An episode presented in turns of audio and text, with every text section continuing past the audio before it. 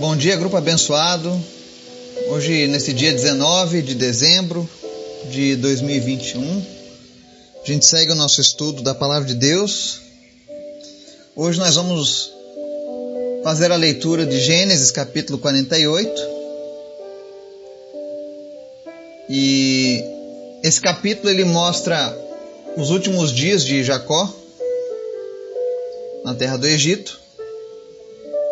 No, verso, no capítulo 47, no finalzinho dele, mostra que Jacó tinha um desejo de que quando morresse o seu corpo fosse enterrado junto do, de, sua, de sua esposa, de sua família.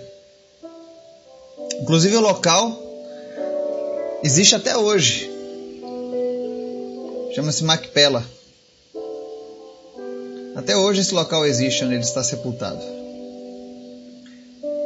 Só existe uma pessoa que veio a este mundo e não possui sepultura.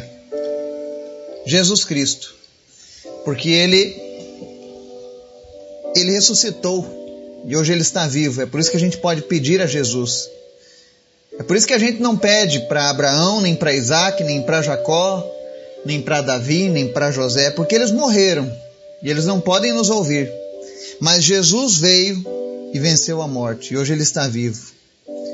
Por isso que a gente pode ter essa confiança de clamar a Jesus. Se você for procurar o túmulo de Jesus, vai encontrar ele vazio. Nem mesmo a localização eles possuem. Porque ele só usou por três dias, depois ele ressuscitou. Mas o túmulo de Jacó, o túmulo de Isaac continua lá. Então hoje nós vamos ver o capítulo 48. Após o pedido de Jacó de ser enterrado junto das, dos seus parentes, ele partisse, ele tem o seu último momento com José e seus filhos. E hoje nós vamos ver sobre isso, a bênção de Israel sobre Efraim e Manassés. Amém? Lembrando que estou precisando dos voluntários. Nós temos um grupo com mais de 112 pessoas. E eu creio que nós vamos conseguir 31 voluntários para orarem no mês de janeiro. Amém? Antes da gente começar o nosso estudo, eu quero convidar você para a gente orar e apresentar o nosso dia a Deus. Obrigado, Pai, porque Tu é sempre bom. Obrigado, Jesus, por todas as coisas que o Senhor tem feito e por tudo aquilo que o Senhor vai fazer, Pai. Nós te amamos, nós te adoramos, nós te exaltamos, nós consagramos o nosso dia a Ti tudo que venhamos a fazer, falar ou pensar. Guarda o nosso dia, os nossos pensamentos, o nosso coração, os nossos olhos. Que nós venhamos fazer aquilo que te agrada. Que nós venhamos alegrar o teu coração com as nossas vidas. Tu és maravilhoso, Senhor. Visita cada pessoa que ouve essa mensagem, cada pessoa deste grupo, aqueles que ouvem pelo podcast, pela internet em qualquer nação que esteja chegando essa mensagem, que o Teu Espírito Santo esteja trazendo refrigério, paz, tranquilidade para essa pessoa. Não importa o que a trouxe, Tu és poderoso, Jesus, para curar, Tu és poderoso para libertar, Tu és poderoso para transformar a vida dessa pessoa.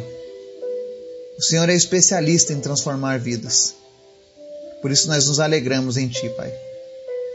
Te apresentamos em especial a vida do Marcelo.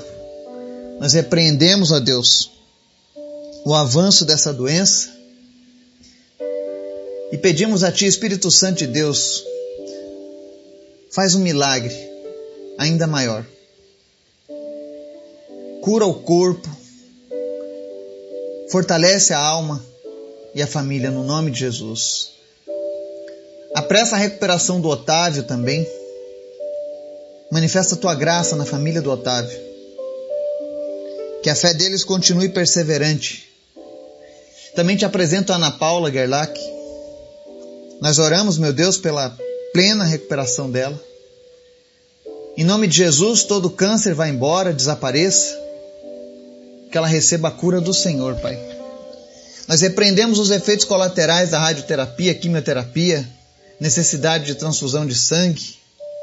Em nome de Jesus, Senhor, de uma maneira sobrenatural, fortalece o organismo dela. mas especialmente que a sua mente, que o seu coração estejam inabaláveis diante da tua presença.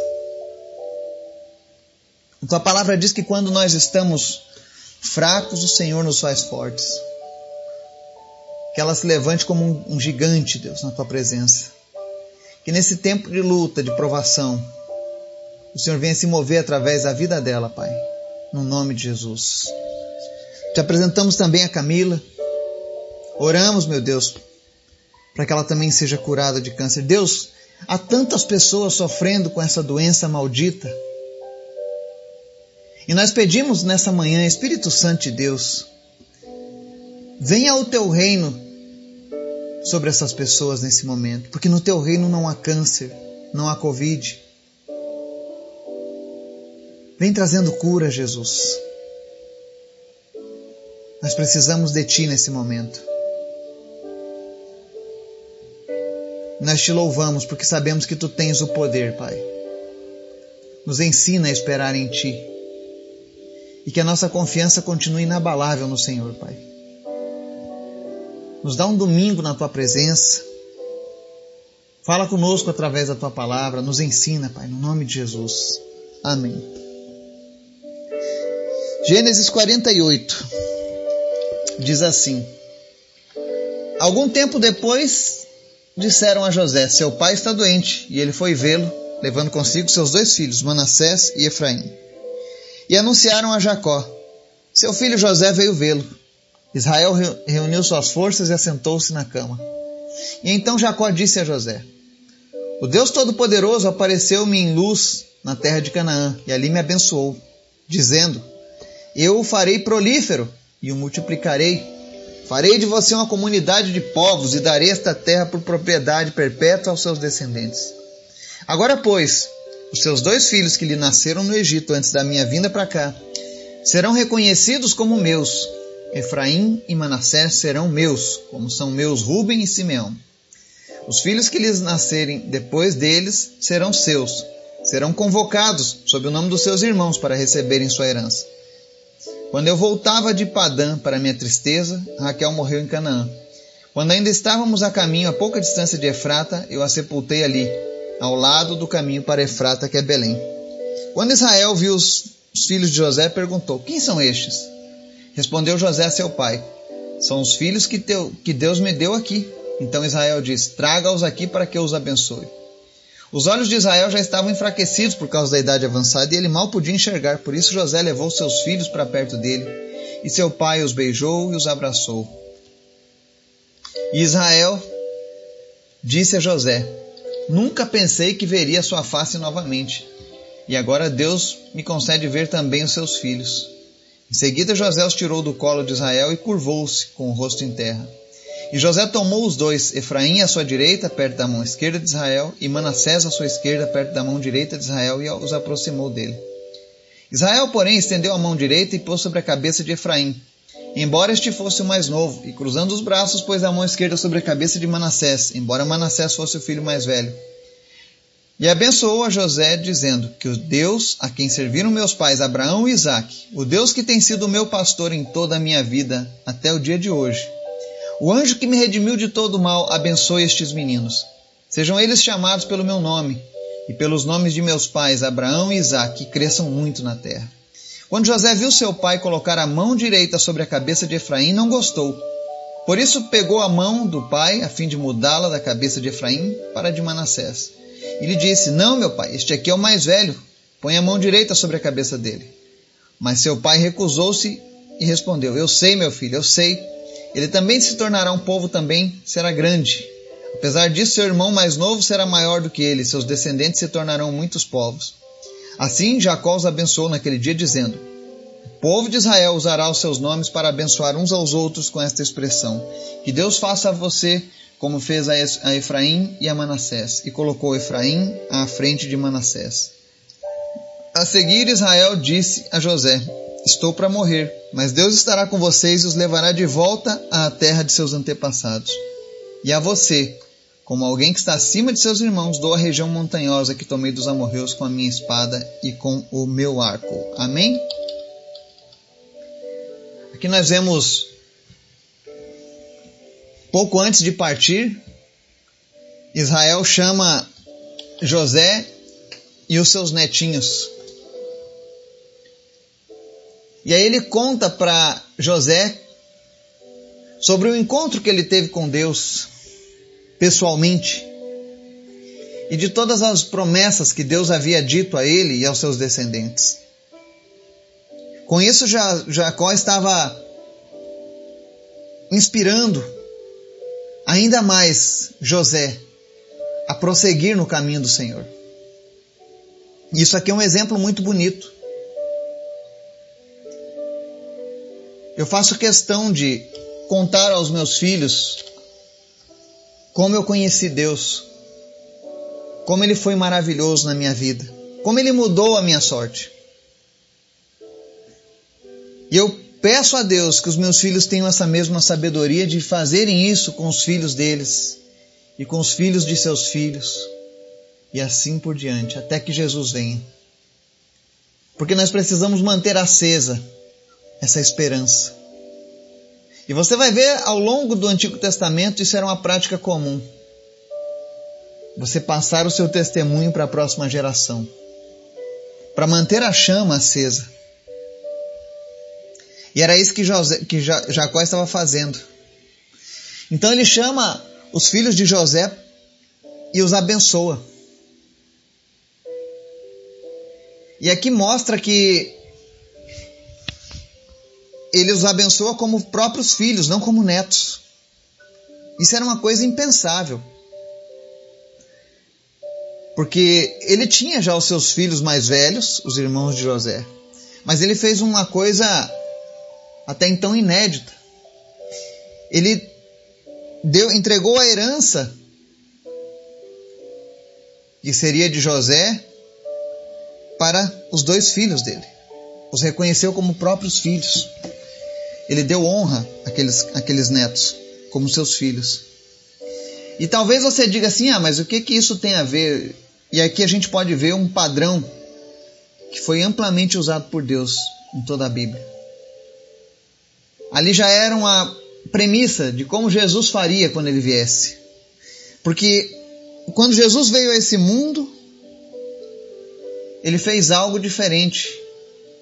A nossa salvação fez com que nos tornássemos filhos de Deus, por adoção.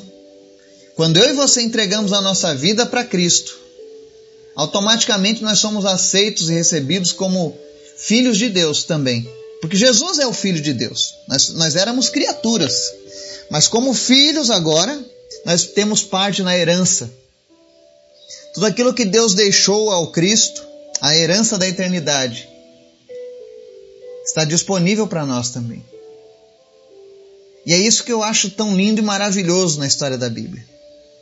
Por isso que eu, eu recomendo, faça a leitura da Bíblia. Leia ela várias vezes, se possível porque ela está cheia de pérolas preciosas, como essa. Às vezes você lê um detalhezinho lá atrás e você diz, ah, é uma leitura como qualquer outra. Mas quando você tem o conhecimento do Novo Testamento, do Antigo, você começa a fazer as ligações e ver a importância de certos atos, como esse.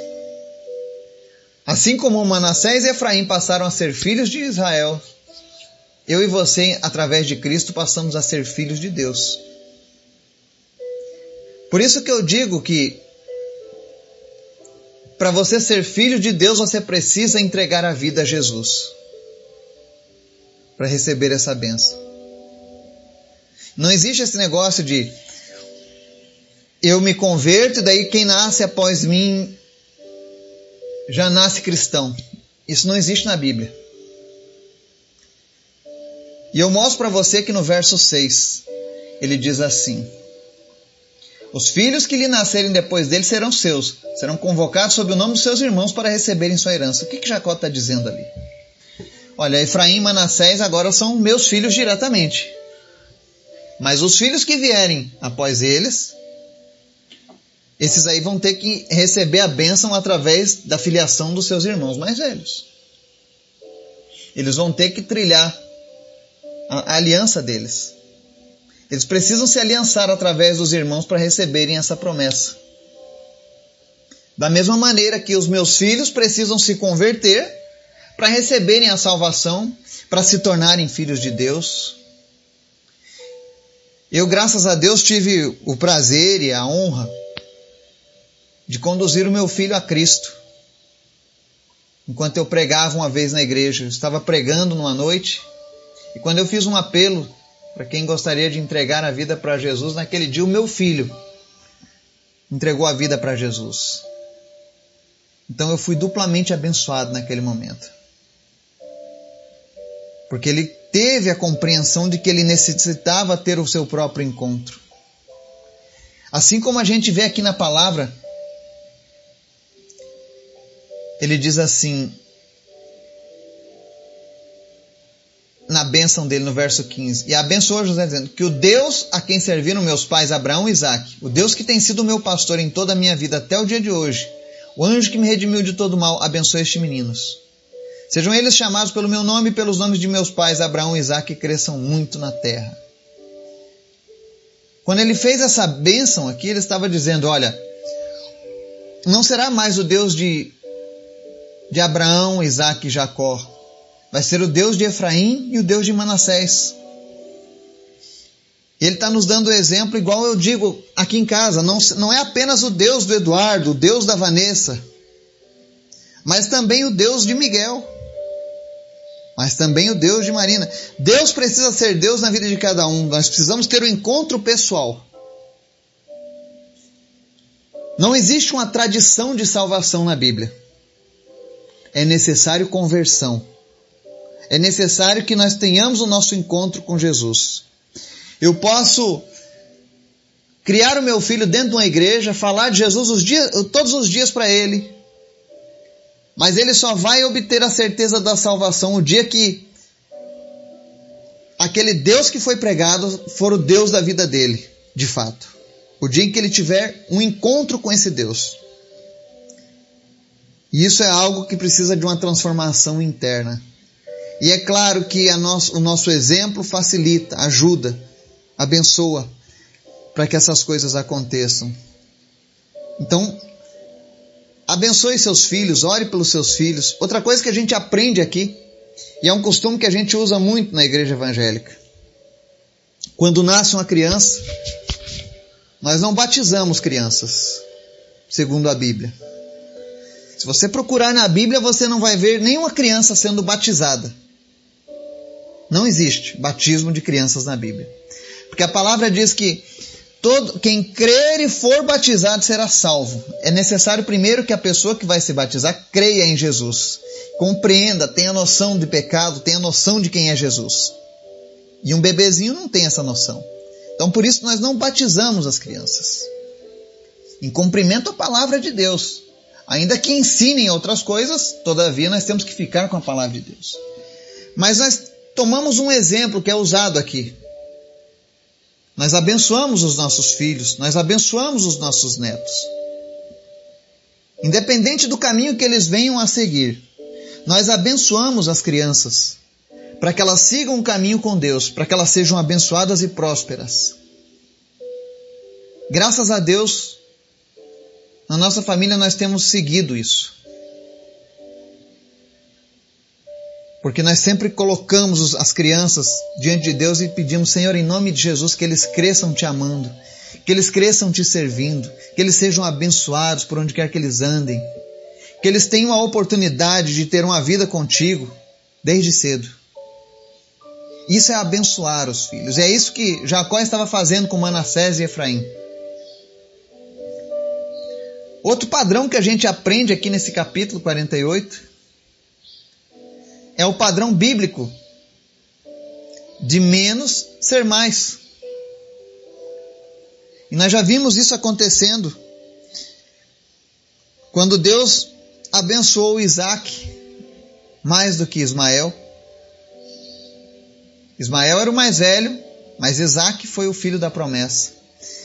Depois nós vemos os filhos de Isaac, Jacó e Esaú onde Jacó, que era o mais novo, recebeu a bênção da primogenitura no lugar do mais velho. Aí depois a gente vê José sendo mais abençoado que os seus outros irmãos mais velhos. E agora Deus segue o mesmo propósito, abençoando Efraim com a bênção da primogenitura ao invés de Manassés. E é por isso que nós não podemos estranhar quando Deus escolhe o rei Davi, que era o mais novo, ao invés do mais velho. Existe um padrão onde Deus trata com a humildade no coração das pessoas. Nós temos uma ideia de pensar sempre que o mais forte, o mais inteligente é quem vai ser o abençoado por Deus para fazer isso. Mas muitas vezes Deus vai nos surpreender, porque Ele mostra que todos têm uma importância, todos têm um valor. Não importa a sua posição que você ocupe, não importa o quanto você tem de posses ou de conhecimento, mas importa aquilo que Deus quer executar na sua vida. E aí a gente finaliza esse capítulo com Jacó dizendo a José que ele estava para morrer, mas que Deus estaria com eles e levaria eles de volta à terra dos seus antepassados. Que terra é essa? A terra prometida. A terra que está em guerra até hoje, lá em Israel. Foi uma terra dada por Deus, conquistada pelos hebreus, mas que a todo momento o mundo inteiro tenta interferir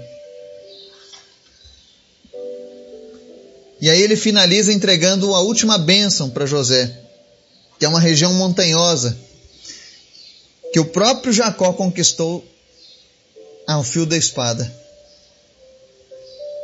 Então José já tinha uma terra própria esperando ele. E assim a gente vê como é que Deus trabalha na vida do seu povo. Ele sempre surpreende, mas ele tem um padrão. Por isso que a Bíblia diz que os humilhados serão exaltados, mas os exaltados serão abatidos. Com Deus o pouco é sempre bom. Como disse um amigo meu um dias atrás, o suficiente é melhor com Deus. Que Deus nos abençoe. Que Deus nos dê sabedoria para abençoar os nossos filhos, os nossos netos e as próximas gerações e que eles possam ter a experiência de ter um encontro com Deus, que eles possam ter essa oportunidade de, de, de fazerem uma aliança com Deus. E que eu e você possamos transmitir essa aliança de geração a geração. Que Deus abençoe o nosso domingo, no nome de Jesus. Amém.